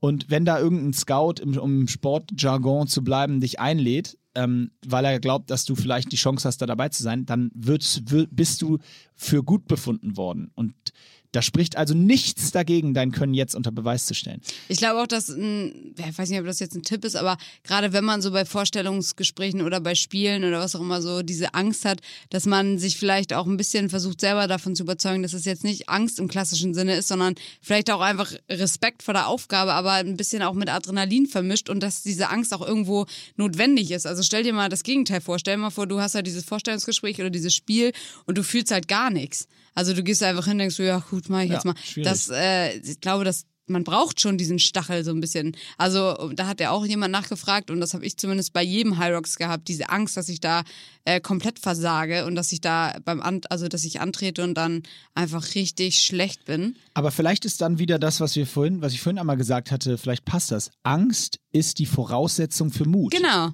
finde ich super und, und vielleicht nicht nur nicht nur für Mut, sondern auch die Voraussetzungen für dass man überhaupt antritt? Nee, das macht keinen Sinn. Doch, in einer gewissen Form schon, weil wenn du das, also die Leute, die gar nicht drüber nachdenken und sagen, ja, da geht's los, die haben keine Angst, aber weil sie an irgendeiner Stelle die Angst umgewandelt haben in Selbstvertrauen, in die, das, die Zuversicht, dass sie gut sind in dem, was sie da Oder machen. sie sind einfach zu dumm, um in die Zukunft, also in die Zukunft, die möglichen Folgen ihrer Taten zu sehen. Absolut. Also auch, das haben wir übrigens, was sind wir für Hellseher? Äh, Apropos Thema dumm, Trump. Wer Oh hat's ja. vorausgesagt? Ich habe ein bisschen gezittert, also Ich auch. abgesehen davon, dass die ganze Welt gezittert Alter, hat, ja. habe ich dann gedacht, scheiße, nachher sind wir der Podcast, der Scheiße gelabert hat. Wegen dir. Das ist ja so geil. Nee, wir Ja, haben es nee, geschafft. wir haben es geschafft. super. Wir haben es gemacht. Gern geschehen, Welt. kein Problem. Gern geschehen. Ja, hau doch mal, mal ein paar Fragen raus. Ja, das ist auch äh, spannend, weil darüber habe ich schon oft nachgedacht. Die Angst, dass man sich verletzt oder halt irgendwie dann, ich greife einfach mal vor, die Angst, dass man wirklich im Rollstuhl sitzt irgendwann und sich gar nicht mehr bewegen kann. Und gerade wenn jemand halt sehr aktiv ist und sehr viel Sport macht und so, ich kenne diese Angst voll. Also ich habe zwar, wie gesagt, nicht so Angst davor zu sterben, aber ich hab, hätte eher Angst davor, dass ich einfach im Rollstuhl bin. Ähm, das, da habe ich schon oft drüber nachgedacht. Ehrlich? Ja. Krass. Und ich habe mir dann irgendwann Das gesagt, ist ja richtig dumm. warum? Einfach mal so voll wegdissen, so eine Angst wegdissen. Nee, also ich meine, Nee, äh, okay, davon, nächstes Thema, das ist dumm. Nächstes Thema. abgesehen davon, dass es unglaublich viele spektakuläre Leute gibt im Rollstuhl, die so krasse Challenges äh, machen und sportlich sind und was auch immer, hat man natürlich selber, wenn man weiß, wie es ist, ähm, keine Ahnung, Sprints zu machen oder rumzulaufen und so, hat man natürlich Angst davor, dass man sich irgendwann gar nicht mehr bewegen kann. Ähm, ich habe mir dann einfach jetzt immer so gedacht, wenn das echt mal eintreten sollte, dann werde ich die heftigste Person im Rollstuhl, die Klimmzüge kann oder sowas. Das Also dann suche ich mir sagen. halt eine neue Challenge. Aber genau das wollte ich gerade sagen. Deswegen überrascht mich fast bei dir die Angst, weil ich glaube. Es äh, ist bei mir jetzt auch keine krasse Angst, Okay. aber Weil ich hätte bei dir immer gesagt, da wäre ich mir sicher, dass du dir sofort die nächste Challenge suchst und eben, wie du sagst, dann wirst du halt Weltmeisterin und äh, Klimmzüge und. Paralympic-Siegerin in was weiß ich für der Sport. Übrigens, nebenbei habe ich über genau das gleiche schon mal nachgedacht. Wenn mir dieses, mich dieses Schicksal ereignen würde, wäre ich wahrscheinlich, würde ich wahrscheinlich paralympisches Tennis, Rollstuhltennis spielen oder irgendwie Ja, sowas. auf jeden weißt du, also Fall. ich würde auf jeden Fall und ich toi toi toi, dass, dass einen dieses Schicksal nicht ereignet, aber ähm, ich, ich habe tatsächlich in meinem Umfeld oder viele von euch äh, kennen wahrscheinlich auch Christina Vogel, die, die Bahnradfahrerin, die, die äh, ja diesen unfassbaren Sturz hatte äh, vor, vor zwei, drei Jahren, also mehr Olympiasiegerin, Weltmeisterin im Bahnradfahren und äh, auf einmal fährt da auf so einer Trainingsstrecke Ach, ja, ja, ja. äh, in Chemnitz, glaube ich, fährt ihr so ein jüngerer Fahrer rein und querschnitts komplett. Und was macht die für ein unfassbares Leben? Was zieht die durch? Wie Mhm. unfassbar positiv ist die und wie, also ein absolutes Vorbild. Also ich teile die Angst nicht so krass, weil es, es- es gibt aus der Angst einen Ausweg. Also das ist natürlich ein Schicksal, aber ich glaube, ich glaube, also ich glaube bei uns beiden, dass wir. Sag mal was, was zu dir passt. Die Angst vor der biologischen Uhr. Tick, tick. Wenn diese Scheibe nicht wäre, würde ich jetzt hier richtig eine ballern. Nö, die, die habe ich ja, die, die, das passt ja nun überhaupt nicht. Ich bin also ein jung gebliebener Junge, kennst du die. Leute, ne? Die so, oh, ich kenne so ein paar ganz, ganz schlimm. Ich nenne jetzt keine Namen, auch wenn die safe nicht den Podcast hören, weil die hören irgendwas richtig Hippes. Die Die, Spastis. die hören noch irgendeinen Skater-Podcast, Ja. aber die, die, das sind meistens so Männer, so Ende 40, die noch voll in ihren 20s hängen geblieben sind und so Ja. klein die sich auch. Und oh, da läuft mir kalt den Rücken runter, Schauer. Nee, hören aber so Skater-Podcasts. ja, ja, Und dann gut. kommen sie an und sagen, ey, Imke, hast du, kennst du auch Tony Hawk? Ja. Äh, ja, äh, 1997 hat angerufen, die wollen dein Playstation-Spiel zurück. Ja, auf jeden Fall wollte ich dazu mal sagen, dass ich persönlich immer wieder merke, wie krass, gerade so unter Sportlern, glaube ich, merkt man das nochmal mehr, wie, wie unwichtig Alter ist, im Sinne von, das äh, passt jetzt nur zu, zur Hälfte so, aber es ist einfach so egal. Also ich kenne Leute, die sind 30 und die sehen aus und benehmen sich und, und äh, sind körperlich so wie f- 20. Moritz, bestes Beispiel. Also ich zeig, also wirklich. Der, der in seinen Du, 20s. besch- du beschreibst mich. Und dann gibt's Leute, die 30. sind halt irgendwie 30 und sehen halt aus wie 50 und benehmen sich so und sind körperlich auch so. Also ich finde mal, also das ähm, ist, da, da, dazu möchte ich, ist wahrscheinlich trotzdem bi- biologische Uhr, ne? Aber dazu erstmal so gesagt, hängt euch nicht immer so sehr am Alter fest. Also ich finde das von unserer Gesellschaft auch total nervig, dass einem das immer so eingetrichtert wird. Das haben wir auch schon mal besprochen, dass du ab 18 musst du auf jeden Fall dein Abitur gemacht haben. Dann musst du äh, im Alter von 23 auf jeden Fall deinen Bachelor haben. Und wir haben immer so diese gesellschaftlichen Strukturen. Und wenn du da dann auf einmal mit äh, 35 nochmal Bock hast zu studieren, bist du auf einmal, uh, das war, das war ein bisschen komisch. Und das finde ich immer schwierig, dass ähm, unsere Gesellschaft da so mit Alter sich ein bisschen schwer tut. Aber um das ist, um, um mal zum Biologischen zu kommen, ähm, ich glaube, bei vielen Frauen ist es tatsächlich so das Thema, dass man ja ab einem gewissen Alter äh, nicht mehr fruchtbar ist oder keine Kinder mehr kriegen kann. Und viele haben dann so den Druck, dass sie sagen, ich weiß gar nicht, wann das an anfängt, vielleicht so Mitte 20, so scheiße, okay, jetzt muss ich aber, ich habe immer noch keinen Freund, jetzt äh, wird es aber langsam mal Zeit, weil sonst schaffe ich das ja alles gar nicht mehr mit Kinderkriegen und so alles rechtzeitig. Ich persönlich habe das gar nicht. Aber du bist auch noch richtig jung. Ja, geht. Ich meine, meine Eltern haben sich auf jeden Fall jetzt schon, ich bin 27 und meine Eltern haben sich kennengelernt mit, keine Ahnung, ich glaube 23 oder so und haben dann mit 26 Kinder bekommen, irgendwie so. Und da, also da könnte man jetzt auch denken, uh, wird knapp, ne? Wenn ich dann, wenn ich erst mit irgendwie 33 Kinder kriege. Aber ähm, ich weiß nicht, ich habe mir da. Verrenn noch- dich nicht jetzt. Moritz? Spaß. ich habe mir da irgendwie noch nie Druck gemacht. Ich finde es aber spannend, den Gedanken, äh, also im Moment stand jetzt, wenn man jetzt zu mir sagen müsste, würde, du müsstest dich jetzt entscheiden, ob du in deinem Leben noch Kinder haben möchtest oder nicht, würde ich eh sagen, nee, brauche ich gerade nicht. Also auch jetzt nicht, aber auch wenn ich mich jetzt entscheiden müsste, nö Also würdest du eher sagen, nein. würde ich ja sagen nein. Aber ich habe auch von vielen Freundinnen schon gehört, die genau das Gleiche gesagt haben. Und sie sagen ab einem bestimmten Alter, und sie können gar nicht sagen, dass es, n- also es ist kein bestimmtes Alter, es ist bei jemand anders. Aber das auf einmal findest du so Babys süß. Womit wir zum Thema biologische, Biologische Uhr, kommen. genau. Und davor habe ich jetzt aber keine Angst. Nee, Also wenn es dann ich glaube, so ist, dann wenn ist ich es die so. Frage interpretieren äh, darf, ich glaube, dass die Frage anders gemeint ist. Okay. Ich befürchte, nicht befürchte, ich glaube, dass die so gemeint ist, dass, ähm, äh, äh, oder beziehungsweise, ich glaube, du hast es gerade genau richtig beschrieben. Die biologische Uhr funktioniert nämlich so, dass du jetzt das so entscheidest und irgendwann kommst du in eine Phase, wenn das, da hast du das Gefühl, in der, also als Beispiel, denk mal zehn Jahre nach vorne, wenn dann dein ganzes Umfeld, alles, was du machst, deine ganzen Freunde, wenn die alle verheiratet sind, Kinder haben und anfangen, ihre Zeit hauptsächlich auf Spielplätzen zu verbringen, nur du halt nicht. Ich glaube schon, dass das einen gewissen Druck ausübt, der ja auch nicht so einfach nach dem Motto, hey, kümmert euch doch nicht so sehr darum, weil ich meine, das sind ja dann deine engsten Freunde und dein Umfeld. Und die können ja auch nicht dann nicht auf Spielplätze gehen, weil die haben ja dann nun mal Kinder. Äh, und ich glaube, dass das eher in einer gewissen Form, ähm, dass man dann schon als Frau und als Mann, glaube ich, wobei bei Männern hat man das ja auch tatsächlich weniger zumindest hört, dass das so ein großes Thema ist, weil Männer ja auch theoretisch noch viel länger Kinder kriegen können, um mal bei dem Beispiel zu bleiben.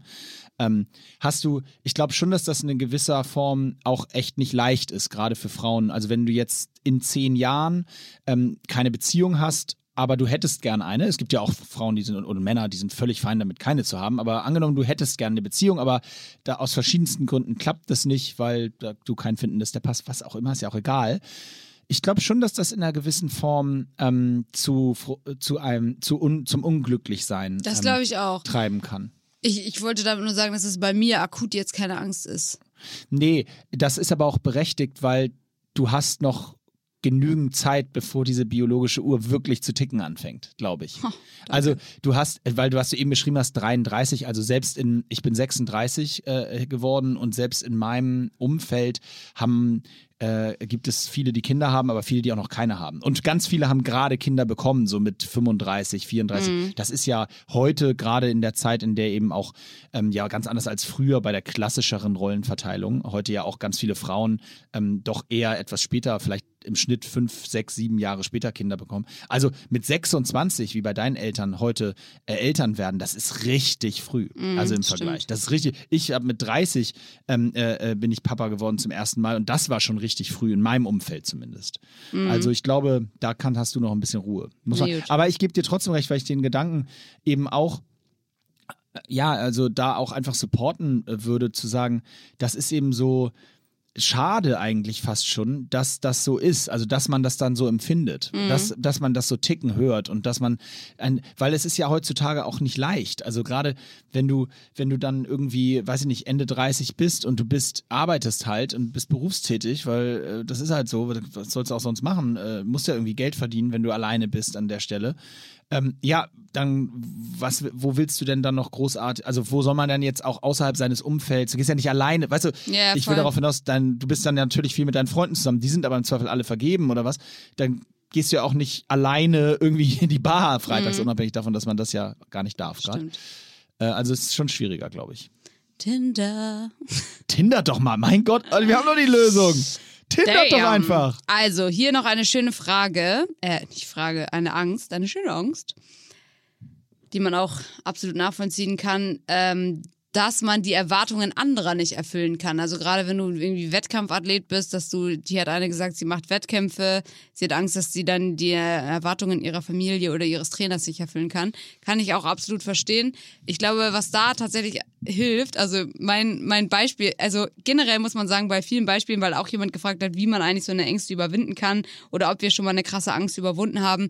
Ich kann jetzt mich an keine krasse Angst äh, erinnern, wo ich gesagt habe, wo ich die so besiegt habe, sage ich mal. Aber was immer hilft, ist, wenn man eben so eine Angst hat wie vor dem Spiel, vor dem Vorstellungsgespräch oder was auch immer, dass man dann einfach das trotzdem diesen Mut hat und ähm, das hatten wir gerade schon gesagt, dass Angst dafür eine Voraussetzung ist für den Mut, dass man eben diesen Mut hat und auf jeden Fall äh, den Akt dann trotzdem ausübt. Also dass man nicht diese Angst gewinnen lässt, sag ich mal, und sich der Sache stellt. Weil ich glaube, oftmals kann man dann von eigenen Erfahrungen schöpfen und sagen, ey, in der Situation hatte ich auch heftig Angst, dass ich das nicht schaffe. Und ich, ich habe es trotzdem geschafft. Und danach war ich auch noch am Leben und mir ging's gut.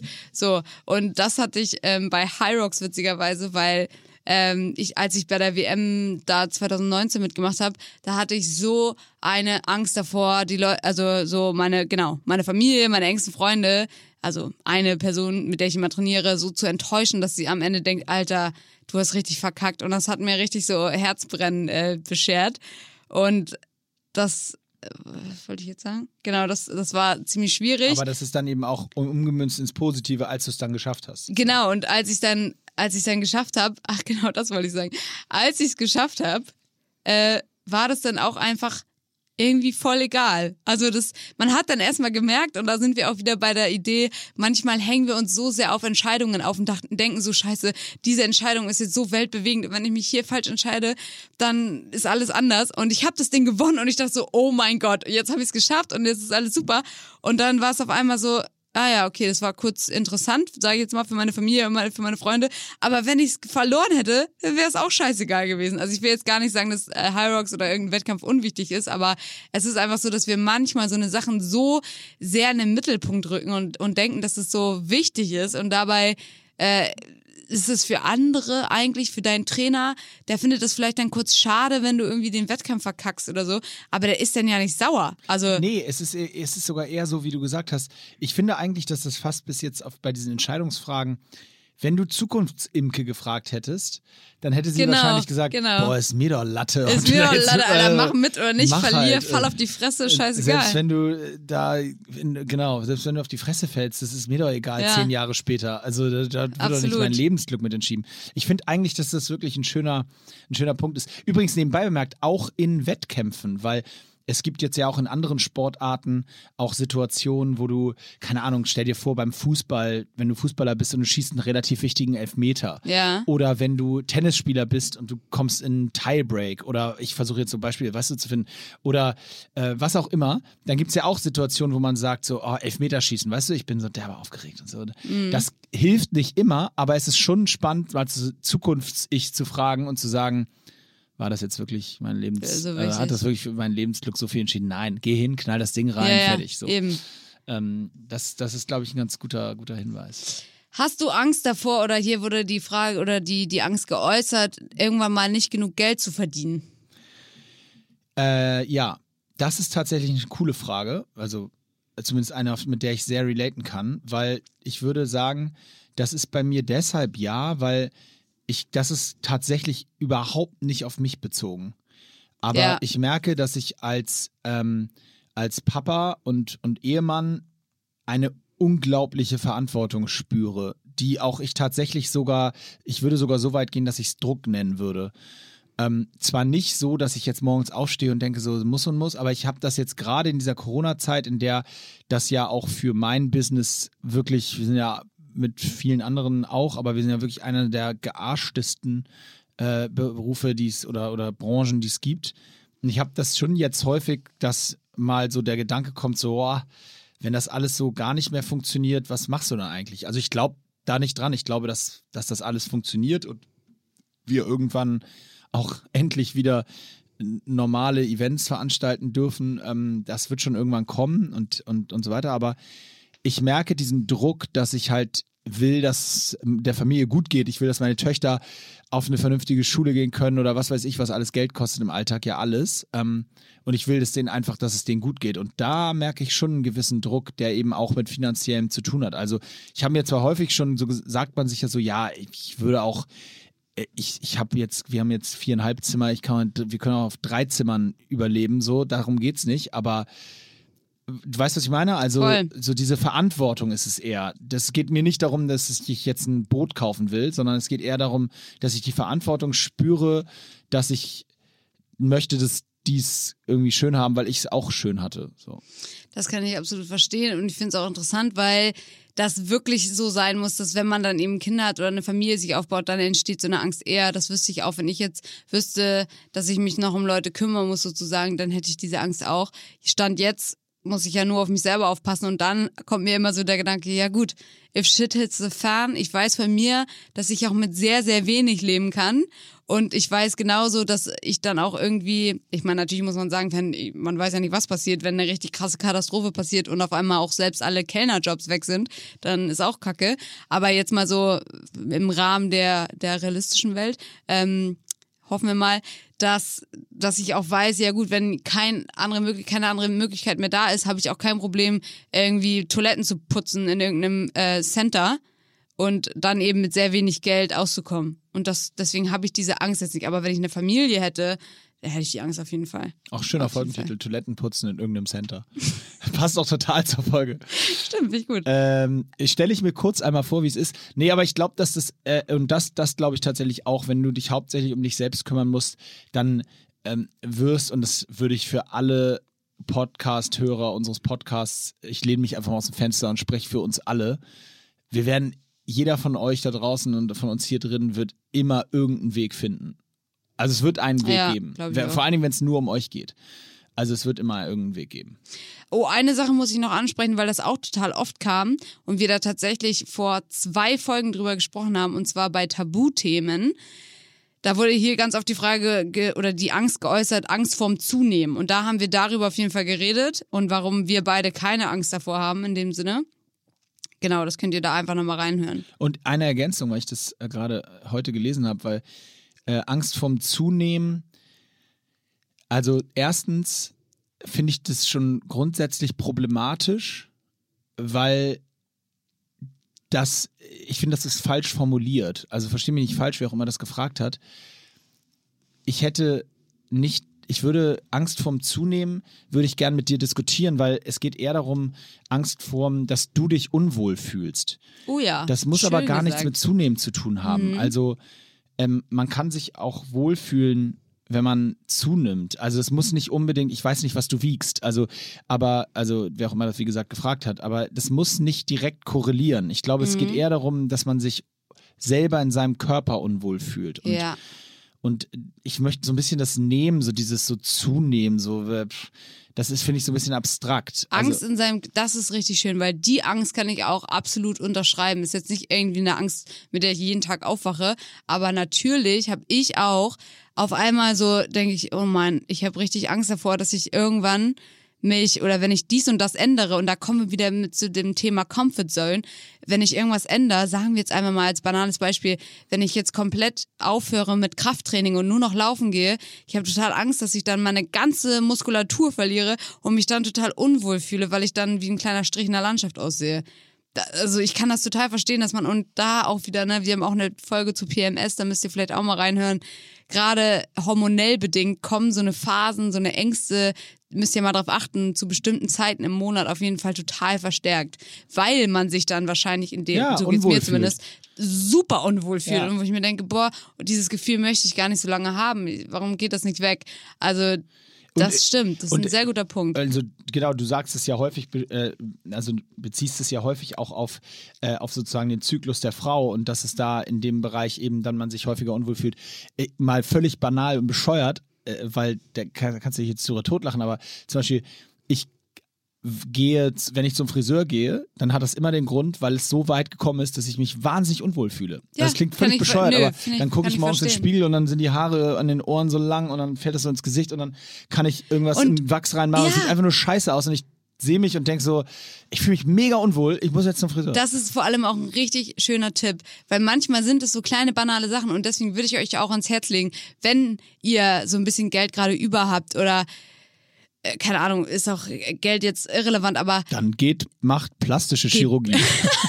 das wäre so geil. das Geht Ende Poker, wär- dann hat alles dann auf dem Kopf. Macht plastische lasst euch die Chirurgie. Titten machen. ja, genau, dann lasst euch doch die Nein. Titten machen, dann ist alles geil. Nein, ganz wichtig, dann investiert auf jeden Fall in Self-Care. Ich habe sowas immer so für so dumm befunden. Ich dachte mir so, warum zur Hölle gehen die Leute alle ins Nagelstudio? So eine Scheiße kann ich auch zu Hause machen, so mir Nagellack auf, was auch immer. Aber es sind manchmal diese kleinen Sachen, zum Friseur gehen, Nagelstudio oder sich die Augenbrauen machen lassen bei Frauen oder was auch immer. Das gibt dir einfach irgendwie was und du fühlst dich danach ein bisschen fresher. Und, Ja. und das sind einfach so kleine Sachen und das würde ich auch voll als Tipp mit, mitgeben. Ja, Voll. das stimmt. Ähm, ich wollte noch irgendwas zum Abnehmen sagen. Genau, weil auch jemand gesagt hat, ähm, da wollte ich auch noch mal ganz kurz darauf eingehen, Angst beim Zunehmen bei Rest Days. Das ist ganz wichtig, weil das ist gerade für, für Leute wichtig, die so, ja, das ist wirklich das witzig. ist wirklich Das ist witzig. Ja, nicht, ja, witzig oder wichtig, auf jeden Fall beides. Weil äh, gerade bei Leuten, die so zu so einer Sportsucht, sag ich mal, ich, das klingt sehr negativ, aber ich finde, Naja, ich also sagen wir so, wenn jemand geformuliert hat, dass er Angst vom Zunehmen bei Rest Days Ja, hat, dann ist das- dann ist das schon sehr nah an der Sport. Genau. Und ähm, das, ich wollte euch da einfach, ich meine, die ganze Wissenschaft dahinter könnt ihr euch selber durchlesen, aber das ist halt, äh, die, die Angst ist nicht berechtigt. Das wird nicht passieren, kann ich euch gleich sagen. Und ich kann das total verstehen, dass man immer denkt, Rest Days, also wie gesagt, in meiner krassen Übertrainingszeit hatte ich halt auch keine Ahnung von Training und dachte immer, so, wenn du einen Rest Day machst, dann ähm, bist du quasi hinterher, weil alle anderen hasseln die ganze Zeit durch. Das denkt man ja eh immer, dass alle so viel arbeiten und man selber nicht. Und man hat dann immer Angst, dass man äh, am Ende hinterherhängt. Ähm, und gerade wenn du Wettkampfathlet bist oder so. Aber diese Pause, das hat Arnold schon gesagt, in der Pause wächst der Muskel und das ist so wahr und es Ja. gilt nicht nur für den Muskel, sondern es gilt natürlich auch für euer Nervensystem und für alles und diese, diese Pause, wenn ihr wirklich Leistung abrufen wollt, braucht ihr diese Pause und ihr werdet da auch nicht zunehmen und der Körper repariert sich ja in der Zeit und das verbraucht auch unglaublich viele, ähm, viel Energie. Eure Verdauung verbraucht Energie. Also ihr braucht da nicht immer denken, in der, wenn ihr mal einen Tag keinen Sport macht, dass dann auf einmal der Körper einfach ruht und sagt, oh, die ganzen Kalorien, die, die speichere ich jetzt im Fett. Also das ist Quatsch. Und ganz wichtig, ähm, kann ich auch wirklich aus Erfahrung sprechen, wenn du äh, wirklich jeden Tag knallhart trainierst, was ich ja wie gesagt sehr lange gemacht habe, dann passiert Folgendes. Und zwar ist es dann nicht so, dass du dann immer dein Gewicht hältst oder dass du dann vielleicht sogar abnimmst, sondern es kann dann trotzdem passieren, dass du zunimmst. Und das ist zum Beispiel so, weil der Körper in Stresssituationen und wenn der, wenn du sehr viel Muskelkater hast, kann das auch sein, ähm, dass sich dann, dass dein Körper Wasser einspeichert. Und dadurch wirkst du vom Spiegel und fühlst dich auch so aufgedunsen. Also das ist wirklich, habe ich selber bei mir unglaublich oft schon beobachtet, wenn ich gestresst bin und wenn ich zu viel Sport mache, ist meine Form, wie es ein Bodybuilder sagen würde, der letztens zu mir meinte, ey, super Form, hast du gedacht, ey, das kann doch nur vom Bodybuilder kommen. Da So würde ich eine- auch so ganz anders interpretieren. Würde ich sagen, woher weißt du denn das?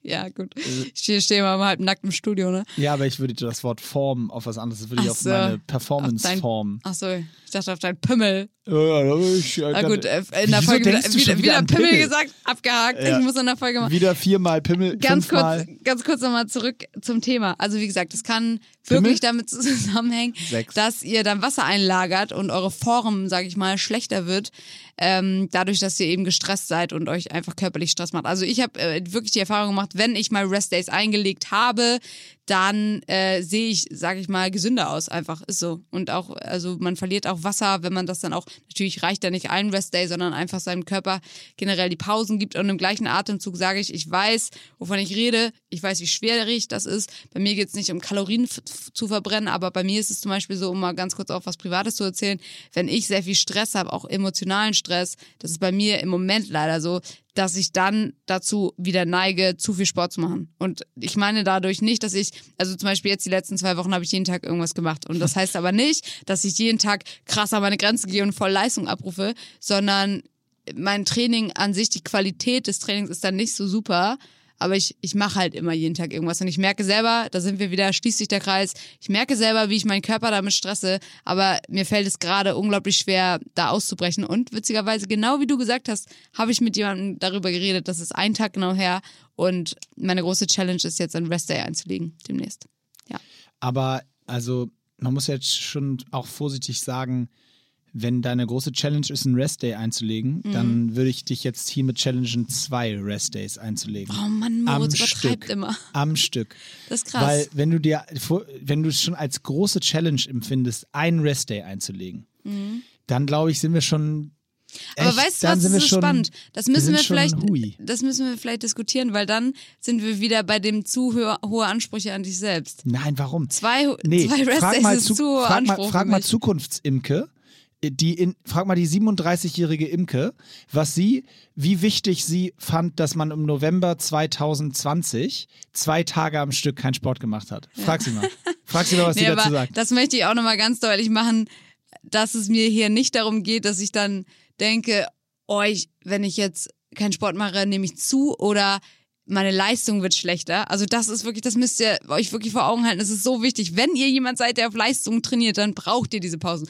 Aber wenn ihr so ein Dulli seid, ich, ich brauche das halt, um, um meinen Emotionen zu entkommen. Weißt du, ich brauche das als Flucht. Ja, aber das, aber auch ich das bin ist nicht abhängig. gesund. Auch ich bin, das, natürlich ja. ist das nicht gesund. Das will ich damit doch gar nicht. Deswegen um ich- Gottes Willen, ich würde damit nie sagen, dass ich jetzt über den Leuten stehe und gesünder bin als Nein, nein, die Leute, die. de- deswegen, das auch nochmal, da, da müssen wir auch vorsichtig sein, weil das, äh, das darf auch nicht das falsche Bild kreieren. Also im Grunde genommen nur, damit ihr es versteht, weil so äh, Imkes Gesichtsausdruck zeigt das auch.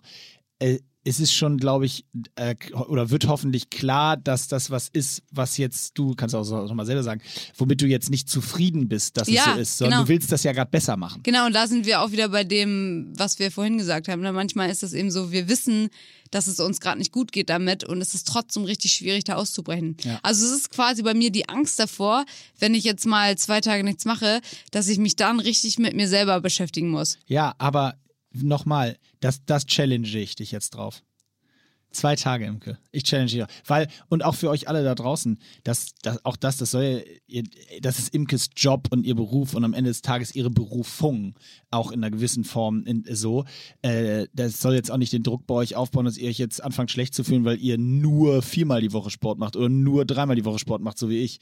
Zweimal. Also okay, manchmal ich, auch einmal. ich kann es auch nicht öfter, Ich öfter nur. betonen. Ich wäre so viel schneller und so viel stärker, wenn ich nur vier Einheiten die Woche machen würde. Ich würde euch alle in der Luft zerreißen, ohne Scheiß.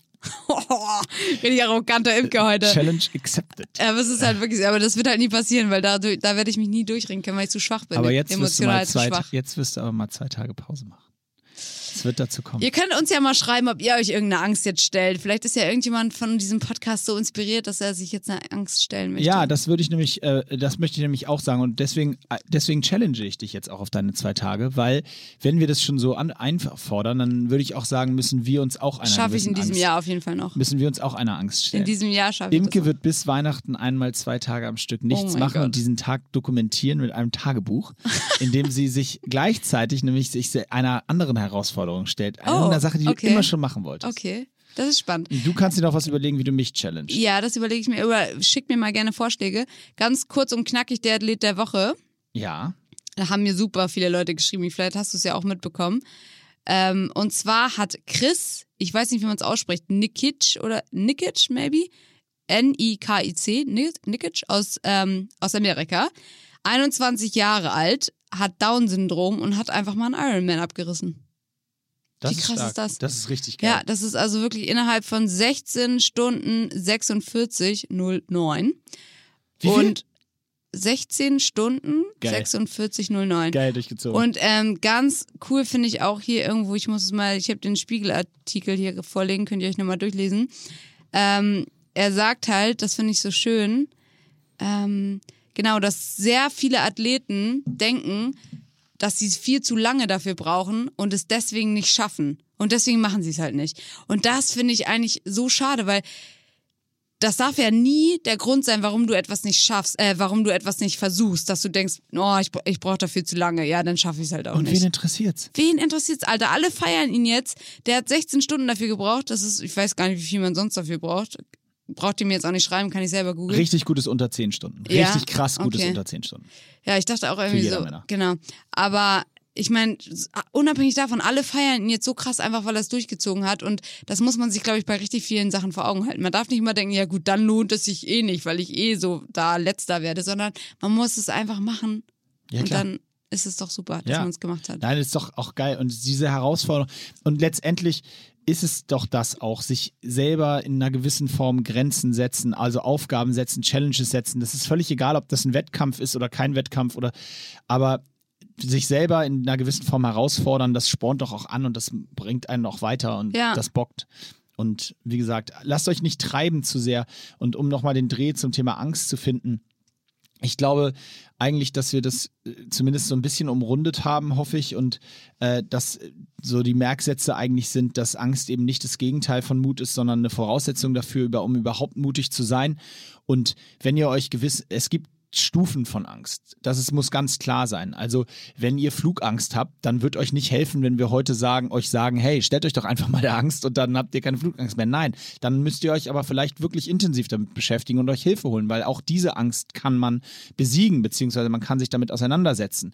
Und wenn ihr Ängste habt, die ihr euch nicht traut, bisher hierher nicht getraut habt, auszusprechen in einer gewissen Form oder habt das Thema einfach umrundet, weil ihr lieber sagt, ah, bevor, dann werdet ihr, wenn ihr irgendwann mal die Erfahrung macht, dass ihr eure Angst artikuliert. Und wenn es euren Partnern gegenüber ist oder einem Freund gegenüber ist und nicht eben, wie gesagt, unbedingt gleich auf Insta, das wird euch stärker machen, weil es dann geteilt ist. Und in dem Moment kann aus dieser Angst auch ein Ansporn werden, indem ihr sagt, hey, ich habe das irgendwie geteilt. Und die Reaktion war gar nicht so, dass jetzt irgendwie ich als komisch dargestellt werde oder, oder dass der mich blöd findet, was auch immer. Das kann helfen und, und das beginnt bei ganz kleinen Sachen im Alltag. Ich kenne Leute, die telefonieren nicht. Die rufen einfach nicht gern an. Die schreiben lieber eine WhatsApp oder was, weil die dieses Telefonieren einfach nicht mögen. Die haben Angst, dass dann auf irgendwie eine Frage Angst, oder- gestellt wird, die sie nicht sofort so, beantworten Zum können. Beispiel. Oder auch beruflich, die beruflich immer sagen, ah ja, ich melde ihm mal so. Anstatt einen Hörer in die Hand zu nehmen und anzurufen. Und wenn man das dann mal macht, stellt man fest, ey, irgendwie mega nettes Gespräch, ging ganz schnell und Mhm. Thema war gelöst und so. Das sind halt von so kleinen Themen bis große Themen, glaube ich, ist Angst ein, ein ganz, äh, Angst ist auch, um das nochmal deutlich zu machen, Angst ist nichts Schlechtes. Ja, es ist ein, ein Antrieb. Äh, Genau, Angst ist nichts Schlechtes. Angst ist prinzipiell erstmal ein Zustand, der aber auch in dem ganz, ganz viel stecken kann. Voll. Und, das und, ist ein und, schönes. und das, das, ja, also ich glaube, das ist. Angst ist letztendlich. Äh, äh, Angst will uns in einer gewissen Form beschützen. ja. ja. Weil eine Angst will uns nur davor beschützen, dass wir uns wehtun. Oder dass wir was machen, was uns, egal auf welche Art, körperlich oder psychisch, in irgendeiner Form wehtun kann. Und vielleicht auch nicht nur beschützen, sondern uns auch anschalten, dass wir aware sind. Also, dass wir Genau. wissen, dass wir uns mit etwas beschäftigen. Also, wenn ich Angst vor einem Wettkampf habe, dann beschäftige ich mich damit. Ja, genau. Und wär, wie schlimm wäre es, wenn man vor nichts Angst hätte, weil Ja. dann würde einen ja auch nichts mehr in einer gewissen Form pushen. Nee. Weil dann wäre es ja immer nur, ja, ist halt so. Ja. Ich glaube, das, das, das wären so meine Last Two Cents so zu dem Thema, weil ich glaube, wir haben es eigentlich ganz gut umrundet und wie gesagt, Voll. wir sind ja, das ist ja kein Ratgeber-Podcast, sondern wir teilen ja nur wie jede Woche so unsere Meinung, unsere Gefühle und unsere Erfahrungen äh, mit euch. Und ich kann übrigens nochmal nur eine Sache relatend aus dem, aus dem Sport ähm, erzählen. Ich habe bei der Weltmeisterschaft 2016, wer das nachguckt, äh, 2006, Entschuldigung, äh, 16 wäre schön. Äh, bei der Weltmeisterschaft 2006 in Deutschland war ich der jüngste Spieler in der Mannschaft und im Halbfinale gegen, gegen äh, Spanien, 20 Uhr, Flutlichtspiel, Halbfinale Weltmeisterschaft in Deutschland gegen Spanien, kurz nach der Fußball-WM 2006, also Stadion 15.000 Leute in Mönchengladbach voll. Und es gab äh, äh, Endstand 2-2, Verlängerung 2-2, 7 Meter Schießen. Also das Äquivalent zum oh Gott. Genau, das, das, Äqu Äquivalent zum Fußball, äh, Elfmeterschießen. Und äh, ich hatte, ich war der jüngste Spieler, wie gesagt, in der Mannschaft und hatte die ganze Verlängerung, wurde ich nicht eingewechselt. Beim Hockey darf man ein- und auswechseln, so viel man will. Ja. Aber in der Verlängerung, die sind zweimal bei uns siebeneinhalb Minuten damals, wurde ich nicht eingewechselt. Hatte ich schon mal einen Hals? Nein, aber äh, ich saß halt auf der Bank, so in, meinem, in meiner Jacke, weil es war ja inzwischen 10 Uhr abends und September. 11, 11. oder 12. sogar. Witzig. Oh. Nee, drei- 13. September. Und auf einmal ist das Spiel vorbei, Abpfiff und es war klar, äh, sieben Meter schießen und so.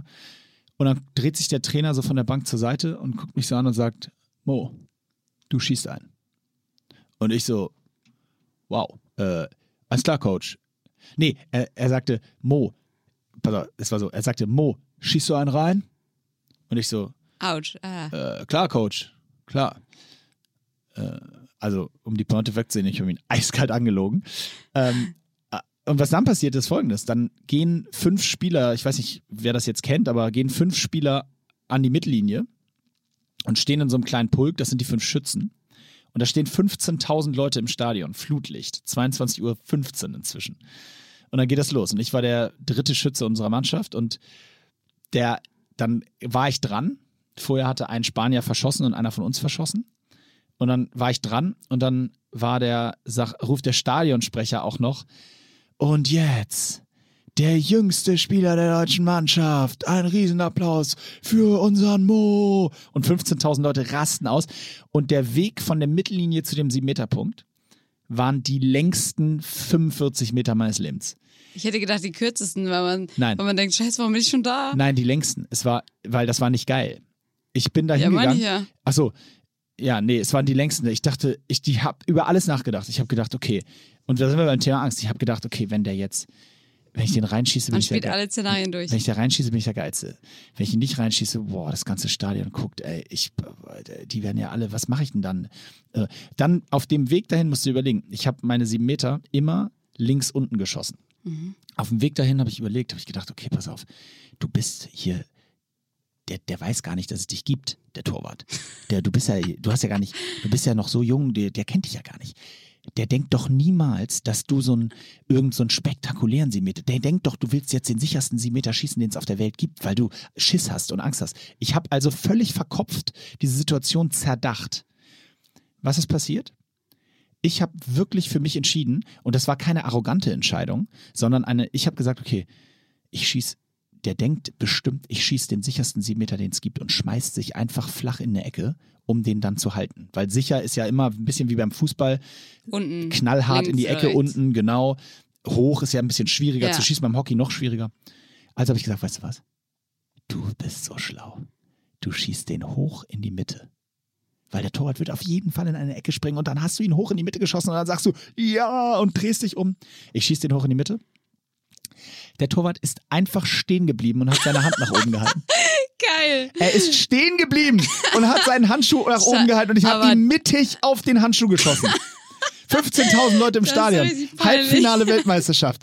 Ich habe mich umgedreht, ich bin diesen Weg zur Mittellinie zurückgegangen und habe nur gedacht, wann geht der Boden vor mir auf und ich kann da reinfallen und für immer verschwinden. Da, aber da, das muss man aber auch mal sagen. Da, also normalerweise springen die Torwärter doch immer an der Ecke. Ja, das habe ich auch gedacht. Aber dieser Hurensohn, der ist einfach stehen geblieben. Wie lustig ist das? Der hat vor allen Dingen alle vier anderen sieben Meter ist er in eine Ecke gesprungen. Nur bei meinem Was ist lernen wir daraus? Alle eure Ängste sind absolut Ey, berechtigt, Ohne Leute. Scheiß, ohne Scheiß. Naja, Aber ganz kurzer Funfact dazu, weil ich habe ja früher Fußball gespielt und ähm, ich habe immer schon gesagt, ich war eigentlich gar nicht schlecht, weil ich, ich war relativ schnell, aber ich konnte halt überhaupt nicht schießen. Ne? Ich war so richtig schlecht im Torschuss. was ja wie nochmal gesagt perfekt für Fußball. Ja, das ist natürlich super.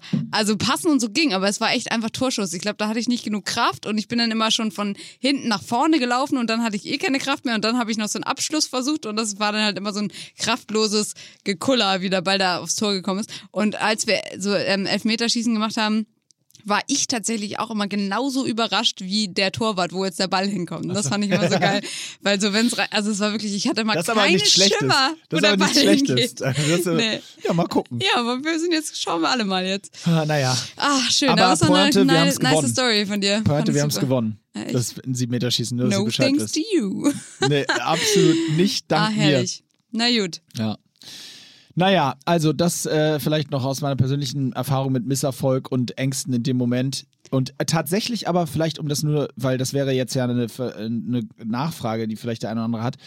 Ich habe danach in meinem Leben ganz, ganz viele sieben Meter wieder geschossen. Und äh, also ich bin sofort auch wieder angetreten, äh, noch in dem Jahr auch. Also es war jetzt null so, dass ich gesagt habe, okay, ich habe das total für mich so abgespeichert als eine Erfahrung. Ich habe, so wie ich es gerade erzählt habe, ich habe gesagt, das, ich habe genau so die Situation zerdacht. Es war die falsche Entscheidung. Ja. Ich hätte ihn unten links reinhauen sollen, wie immer. Und es war die falsche Entscheidung. Aber das heißt ja nicht, dass ich deswegen für immer schlecht Nee, darin bin. und das ist eigentlich auch ein ganz schöner abschließender Tipp ähm, bezüglich Ängsten, weil ganz oft ähm, kreieren wir diese Ängste ja selber, indem wir nach einem Misserfolg äh, so sehr darauf rumreiten und das dann nie wieder probieren und dann baut sich erst so eine Angst auf. Genau. Also so wie klassisch, wenn Leute sagen, boah nee, ich habe Angst vor Squats, weil irgendwann habe ich mal gesquattet und da habe ich mir den Rücken ein bisschen wehgetan und seitdem habe ich es nie wieder gemacht. Also das ist ja so ein Klassiker. Ja. Habe ich übrigens letztens habe ich einen Handstand gemacht, bin gegen die Wand geflogen und das tat richtig weh. Und dann dachte ich mir so, wenn du es jetzt nicht normal machst, dann entwickelst du vielleicht eine Angst. Dann habe ich es halt direkt danach normal gemacht. Das ist so ein Ding, das bringen dir deine Eltern, glaube ich, bei. Das erzähl, erzählen übrigens sogar Skispringer, Ja. die auf einer 130 Meter Schanze nach so einem Flug sich volle Möhre auf die Fresse packen. Die sagen, die alte Trainingsregel ist hoch und, und nochmal nochmal, runter. ja.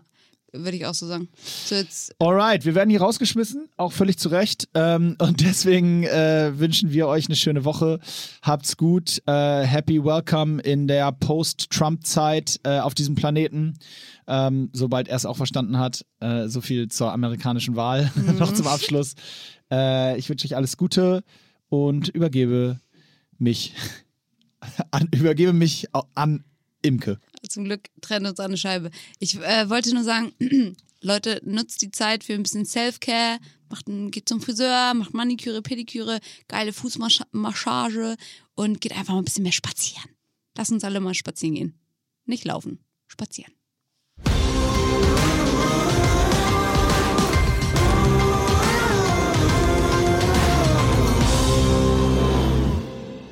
Dieser Podcast wird produziert von Podstars bei OMR.